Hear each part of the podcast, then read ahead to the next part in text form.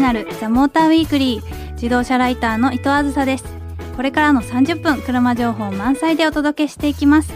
そしてオートプルーブの編集長高橋さん今日もよろしくお願いします。はいよろしくお願いしまよろしすくお願いします。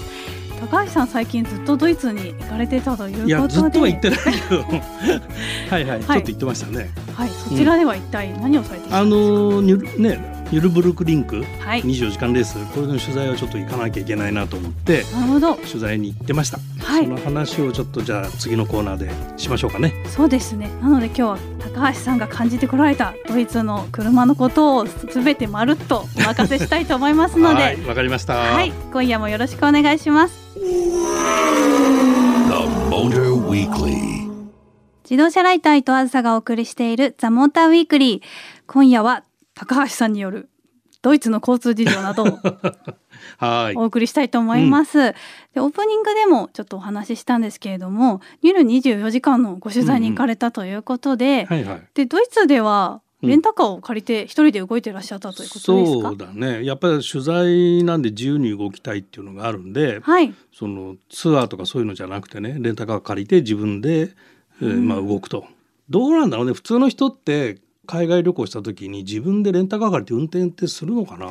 あー結構やっぱツアーのパックとかで行かれる方が多いと思うんで、なかなか車ってね。運転する機会ないですよね。ハワイとかはねよくそういうレンタカー借りて運転するってのは聞くけど、はい、なかなかアウトバーン走ってきたとかっていうのもあんまり聞かないような気もするんでね、うんうんうん。ぜひなんかそういうトライはしてみた方がいいんじゃないかなと思うんだけど、うんうんあのやっぱアウトバーンって実際自分で走ってみると、はい、感激することもいっぱいあったりして。そうなんですよね。でニュルまでフランクフルトから200キロぐらいだっけ、はいもうちょっとあったかなうんうん、その間こうアウトバーンバーンって一人で走っていくんだけどね。そうですよね。うん、でやっぱり向こうってルールがしっかりしてるからはい、車に対する考え方のベースがね車はすごくこう自由に走れるのがうん前提にあるし、はい、車の走らせ方は自己責任っていうのもものすごくこうベースにある。あだからルールに縛られてないっていうところがやっぱり一番こう自由に感じるところだと思うのね。うんうん、日本で走ってると全部ルール通りに走んなきゃいけなくてそうですね。速度もそうだし右左折もそうだし駐車もそうだし、はい。全部そういうところに制限があるでしょ？そうなんですよね。で基本的に向こうはやっちゃいけないことだけ制限があって、はい。あとは自由で自分の判断でちゃんとやりなさいみたいなね、うんうんうん、すごく大人扱いしてるっていうところは大きく違うのかなと。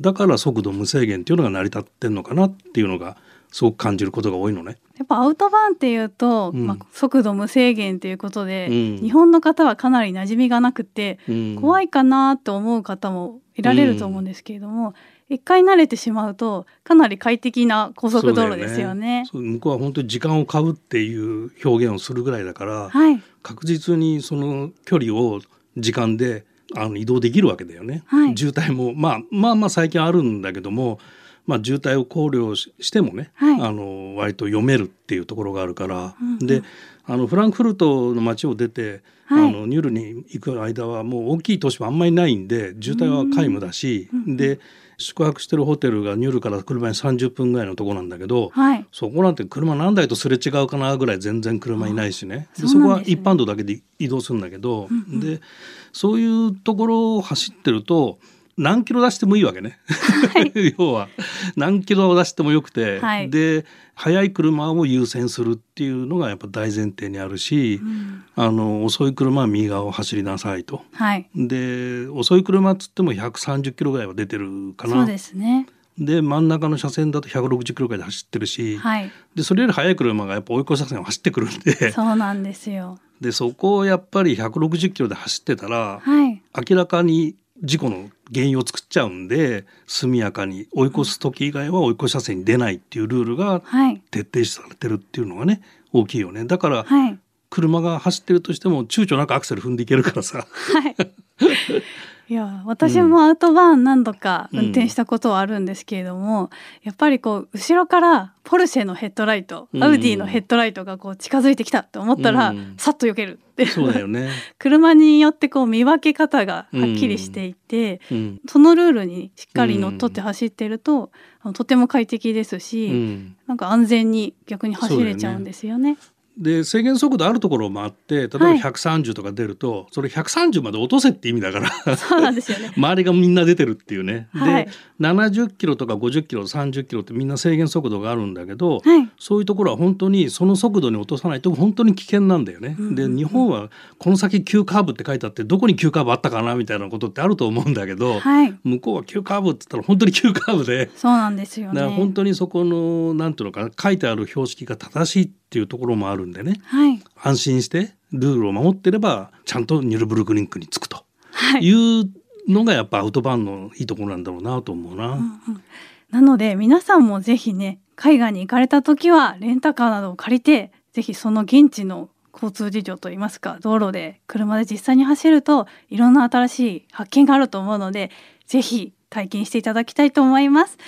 そして高橋さんの肝心のはい、取材の方なんですけれども はい。ニュルの24時間レース行かれたんですよね。うんうん現地ではどのような盛り上がりでしたか？今年はねあの後で分かったんだけど観客が23万人って発表されてたかな、23万人、うんものすごい数、えー、そんなに来るんですね、うニュルんって。、もう本当ドイツ人だらけ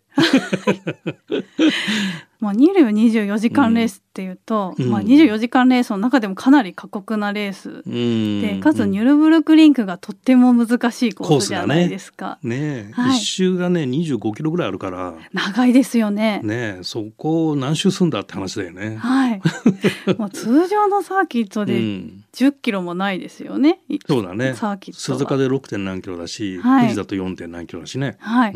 そこを160台近くのそうそう車が今年それぐらい出てたかな。はい。うん。こう走ってうん。レースをしてるということでそうそう、ま今年はねだクラスが22クラスもあってそれがねすごいクラスのもう全然理解できないんだけど、い。今年やっぱ最大のネタはやっぱ豊田明夫さんはい。がやっぱはスーパーで走ったっていうのが話題なのかなとは思うけどね。んんん。チェッカーフラッグもうん。豊田昭夫社長が受けたということでしたよね。うんでスープラも、うん。あの実際開発中にそのレースのシミュレーションで4時間ぐらいしか走れてないとかっておっしゃってて、それでうん。あそこまでの走りを見せたっていうのは結構ぶっつけ本番なんだ。はい、だったので素晴らしいなと思いまして、他の日本車の活躍も結構目立ちましたよね。やっぱ近藤マッチンとこじゃないの、はい。近藤レーシング。近藤レーシングさんはうん本当に今回初参戦とは思えない、すごいよね、はい、総合9位、総合9位。ねクラスで8位ということで、うん。かなりうんあの劇的な勝利をというか、そうだよね、はい。これもう来年はもう総合優勝狙えるんじゃないかと思うんだけど GTR ニスも GTR で出てるんだけどね。はい、スタート前にあのドライバーの藤井君に話聞いたんだけどはい、今年の GTR ってはい。見た目あんま変わってないけどすんげえ変わってんですよって言ってて、へえ、なんかエンジンのマウント位置とかそういうのがどんどんこうミードシップになってきてて、はい、すごい乗りやすくなってきてるって言ってて。うーん期待してくださいって言ったらねすごい結果出したよね。すごい期待以上の結果が 出てしまったといううん、感で。このニュルのトップ30ってはいやっぱ特別扱いされてるから、はい、そこで予選で25位で決勝で9位か。9位です。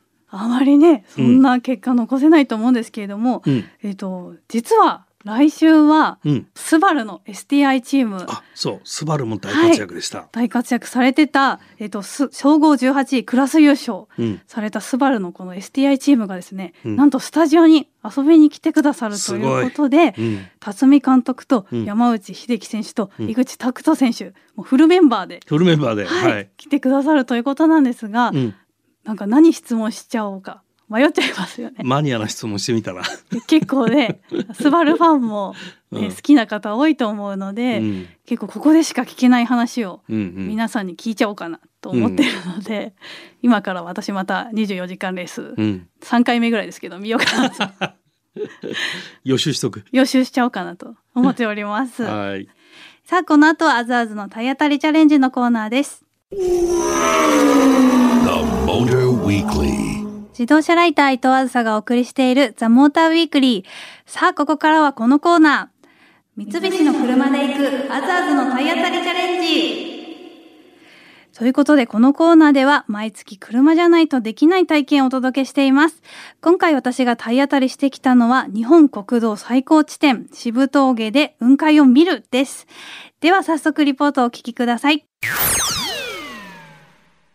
さて今回のたたさて今回の体当たりチャレンジもここからスタートです。高橋さんの自宅から近い新横浜駅ちょっとおなじみになってきたんですけれども、えー今回のチャレンジは、えー長野県の渋峠で雲海を見るということで、えー実際に雲海が現れてくれるのかえこちらは実はオートプルーブの方でも動画を流しているので、まあ、そちらでも雲海を収めなきゃいけないということでかなりプレッシャーなんですけれども。で私糸あずさはこういう時に持っているのかいないのか、まあ、こういうのがチャレンジになってきます。である意味この体当たりな今回の企画の相棒となってくれるのは三菱のパジェロファイナルエディションと雲海ナビです。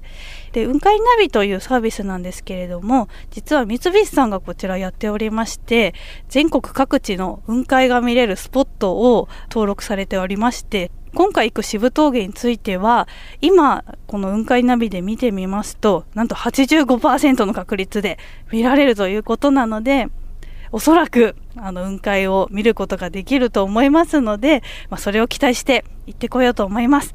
それでは行ってきます。さて渋峠に到着しました。最終的には2100メートルぐらいの地点まで登ってきたんですが雲海ナビによると明日の朝4時から7時にかけて86%の確率で雲海が見られるっていうことだったんですけれどもなんと実は今日のうちに見れちゃいました。もう今登ってきたんですけどすごい雲海があの目の前に広がっていてもうずっとこう厚い雲がですねかかっていてその隙間から山のてっぺんが見えたり木々が見えたりしていて本当に綺麗でした。でもまあちょっとねあのせっかくここまで来たんですけれども 明日の朝もきっと朝日とともにさらに綺麗な雲海が見れると思うので、まあ、それを明日はしっかり収めようと思いますので、まあ、その綺麗な雲海を見られることを祈りながら眠りたいと思います。それではおやすみなさい。えおはようございます。え今朝の6時なんですけどえ外に出るとすごい鳥の声が聞こえたりしてすごい爽やかな朝です。昨日は雨が降ってたんですけど、今は雨が上がってるので、え今日はすごい綺麗な雲海が見れるんじゃないかなと期待してます。えそれでは雲海の見えるスポットまで移動したいと思います。えー昨日綺麗に雲海が見えた日本国道最高地点の標高2172メートルもの地点まで来たんですけれども現在の状況はなんと目の前が真っ白です。今ちょっとちょうど今雲の中に我々も入ってしまっている形でこれから見れないかどうかここで待機してみたいと思います。えあれから3時間経ちましてちょっとその間に朝ごはんを食べたりですとかちょっといろいろ調べていたらなんとこうリフトでさらに標高の高いところに行けるということでやってきました。でここがですね今横手山の山頂で標高が2307メートルもあるところまで来ました。てっぺんまで登ってきて、まあ、ちょっと景色は今白く曇ったり晴れたりなんですけれどもところどころの隙間からすっごく綺麗な雲海が見られてですね山と山の間に雲がこうたなびいている様子がすごく綺麗に見えるので本当にこのリフトの存在を知ってよかったなと思いましたでいろんな人がこう地元の人が教えてくれてですねそれも本当にありがたくって、まあパジェロでここまで登ってこれたのと雲海をようやくちゃんと見られたので本当に今回の体当たりチャレンジは大成功だと思います。ということで標高2307メートルから伊藤あずさがお届けしました。今回は三菱のパジェロファイナルエディションに乗って雲海をカミカミだったね。見に行ったんですけど。そうなんです。最近カミカミが板についてしまいましてですね。でも雲海見れましたね。ね。すごく綺麗だったので本当にまあ、糸を持ってるってね。持ってました。よかったです。びっくり。びっくりで私今回実はパジェロ初めて乗ったんですね、はいはい。なので、うん。なんか最近 SUV って結構綺麗でデザインも美しい、うん。流麗な印象になってきつ割つとおしゃれアイテムになってるからね、そうなんですけどやっぱパジェロはうん。本当の黒感、こう武骨な印象がうん。あってでもそれが逆にすごい新鮮で良かったなと思いました。ファイナルエディションだよねもうパジェロラスト、はい。うん。そうですかそれ寂しいですようね。ん。このファイナルエディションなんかね、結構人気のオプションがはい。なんかてんこ盛りらしいのね、あそうなんですか？うん、だから結構お買い得感があるらしいんだけどはい。人気のオプションってなんだろうと思ってちょっと見たらはい。リアデフロックとかね。さすがパジェロ。どこにでも行けるぜそうデフロックがオプションなんだけどそれがはい。人気っていうところがパジェロらしいよね、本当ですね。それが標準装備されてるっていうので、なるほど、うん、とってもいいんじゃないの？だとねファイナルエディション買われた方はもうこれ一個丸ごとあのパジェロを体感できるモデルになってるとうん。いうことなんでしょうね。うん。ということで雲海も綺麗に見れたんですけれども、うん、ラジオではちょっとこの、ね。ね、シーンがうまく伝わらないかなと思ったのでどのくらいすごいかっていうのがねなかなかわかんないから、なので高橋さんが編集長を務めているオートプルーブというウェブサイトではあのこちらの動画も流しているので見てください。はい。オートプルーブ結構あのマニアックサイトって言われていて、はい。割と詳しい車好きだったらばふんふんと納得できるようなねはい。詳しい情報が出てるまあまああのちょっと変わったサイトなんだけども、はい。この「あずあず体験レポート。はい」違うわ「あずあず体当たりチャレンジ。体当たりチャレンジ」はい。あの連載で載せてるんで、はい。ぜひ見に来てください。そうですね。そちらもぜひよろしくお願いします以上三菱の車で行くアズアズの体当たりチャレンジでした。次回の体験リポートもお楽しみに。さあこの後はお知らせを挟んでレースアナウンサーピエール北川さんによるスーパー GT 見どころ解説です。自動車ライター伊藤あずさがお送りしているザ・モーターウィークリー。さあ、ここからはスーパー GT の公式アナウンサー、ピエール北川さんによるレースごとの見どころをお届けします。早速、ピエールさんと電話がつながっています。ピエールさん、はい、どうもこんばんは。ピエール北川です。伊藤さん、お久しぶりです。こんばんは。お久しぶりです。ご無沙汰しております。はい、よろしくお願いします。はい、よろしくお願いします。はいえ実は前回のタイラウンドでは、ピエールさんが予想してくださったワコーズが優勝されたので、あの、さすがはいピエールさんと思っておりました。いやー、ちょっと僕もね、なんか自分でドキドキしてしまいましたね。本当に、はいそう結果がなるとね、やっぱり、あの、なんか予想が当たって、はいはい。まあでも、あの、今回もですね、かなり面白いレースになると思いますので、あはい。精一杯ちょっと自分も予想して、皆さんに魅力をお伝えできればと思います。はい、ぜひよろしくお願いします。はい。それでは来週8月3日から富士スピードウェイで行われる第5戦、富士 GT500 マイルレースの見どころをお願いします。はい。まずですね、通常のレース距離とはかなり違う距離がこの第5戦の富士では行われるんですね。え通常のレースだと大体距離は300キロで行われるんですが、この富士での8月に行われる第5戦はなんと500マイルレース、キロメートルに直すと800キロ。えーまあ、通常のレースのですね、2倍以上の距離を走る、そんな長丁場のレースになるのが特徴です。まあ、そういったことを考えると、暑い夏、しかも長丁場のレースということで、えいつもよりもですね、なかなか予想がしづらい、えちょっと展開としてもですね、リタイアが多くなってしまったり、トラブルが増えたり、クラッシュが多かったりと、ちょっと難しい感じがするんですが、そんな中ですね、注目をしていきたい GT500、GT300、えそれぞれの有力チームご紹介したいと思います。えやはりですね、富士スピードウェイ、そして、え夏のレースということを考えると、え GT500 クラスからまず予想していきたいんですが、やっぱりレクサスが今回も本命と言わざるを得ない感じがします。まあ、レクサスの中でもですね、実は上位、もう今ランキングトップ3はレクサスで占められているんですが、すべてこの上位3チームはですね、50キロ以上のウェイトハンディという、そういった状況になってまして、GT の規定で少しパワーがダウンされている状況で、この第5戦を戦わなくちゃいけないんですね。ということは、パワーダウンをしているということは、予選も決勝もちょっと苦しい中でレースを戦わなければいけない。ということで、それ以外のレクサスをちょっと注目してみると、前回のタイで、悔しい思いをした36号車の英雄トムス、これの中島和樹選手と関口雄飛選手が、まあ、前回のタイの悔しさをぶつけるようなレースをこの富士では見せてくれるんじゃないかなと僕は予想しています。そんな中ですね、レクサスに対抗してきそうなのが、この第5戦から多分ニューエンジンを投入してくるであろうホンダ勢。特にこちらも前回のレースで悔しい思いをした1号車、ディフェンディングチャンピオンのレイブリック NSXGT 山本直樹選手とジェンソン・バトン選手。まあ、富士と NSX というのは相性がなかなか良くはないような気もするんですけれども、まあ、ニューエンジンと、そしてこのやはりディフェンディングチャンピオンというこの実績を考えると、長丁場のレースになると上位に食い込んでくるのではないかなという予想が僕はしています。そして GT300 なんですが、えこちらはですね、本当に混沌とした感じになっています。今回、富士の長丁場で注目したいのは、第2戦の500キロレースの時に2位まで駆け上がってきました、カーナンバー55番の ARTA NSXGT3 の高木真一選手と福住二玲選手のペアが今回本命なのかなっていう感じがします。まあ、タイヤもブリヂストン、そしてですね、高地に強いターボエンジンということもあって、この55号車がかなり本命視されるんではないかと思います。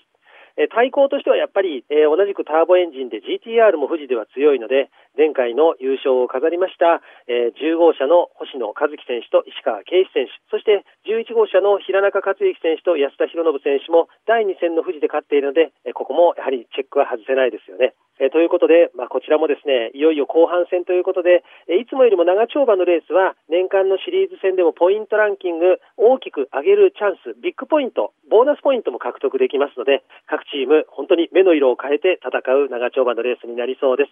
伊藤さん、こんな感じです。はい、ピエールさんありがとうございました。今年はですね、私も現地まで応援に行く予定ですので、あそうなんですね、8はい月。そうなんです、はいなのでファンの皆さんと一緒に熱いレースを盛り上がれたらと思っておりますので、ですね。はい。あの、はいとにかく、あの、気候は良ければですね、とても気持ちがいいんですけれども、ただ、やっぱり8月暑いので、そうですねあの、屋外に長丁場でね、ずっとレース見てると熱中症にもなりやすいかと思いますので、その辺のはいうまく対策もして、はいぜひ観戦に来ていただきたいと思います。わかりました。ではバッチリ熱中症対策してまいりますので、あと女性の方は日焼け止めもしっかりしてください。はい。真っ黒になっちゃうので、そちらもしっかり対策していこうと思います。はい、ありがとうございま。ます。す。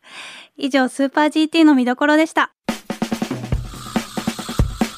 自動車ライター伊藤あずさがお送りしてきましたザ・モーターウィークリー。エンディングのお時間となりました、えー今週は高橋さんのドイツ話たっぷりはい。聞かせていただいてありがとうございました、いえいえ。はい、はい、で来週ね、うん。いよいよスバル STI チームの皆さんが遊びに来てくれるので、うん。もう今から私も楽しみでしょうがないんですけど、はい。ぜひ皆さんも楽しみに待っていてください。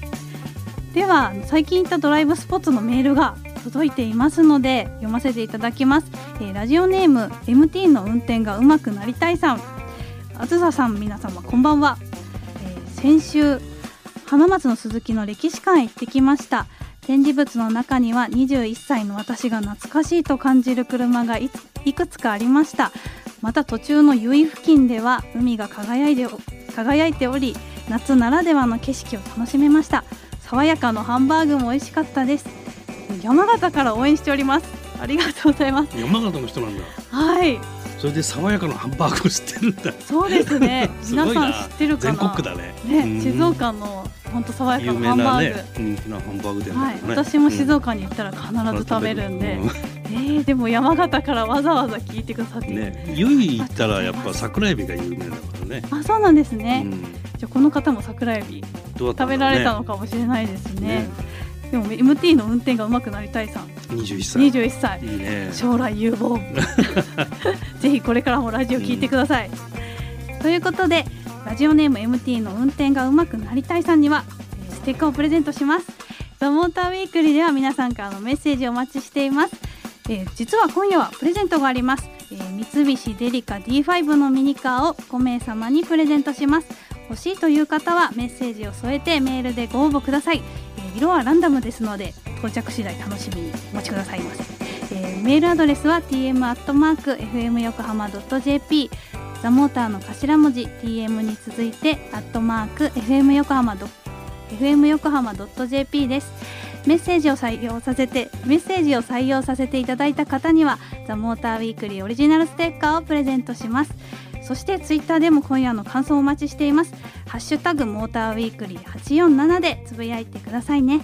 ということでお相手はあずあずの動画掲載してます。オートプルーブの高橋でした。自動車ライターの伊藤あずさでした。来週もこの時間にお会いしましょう。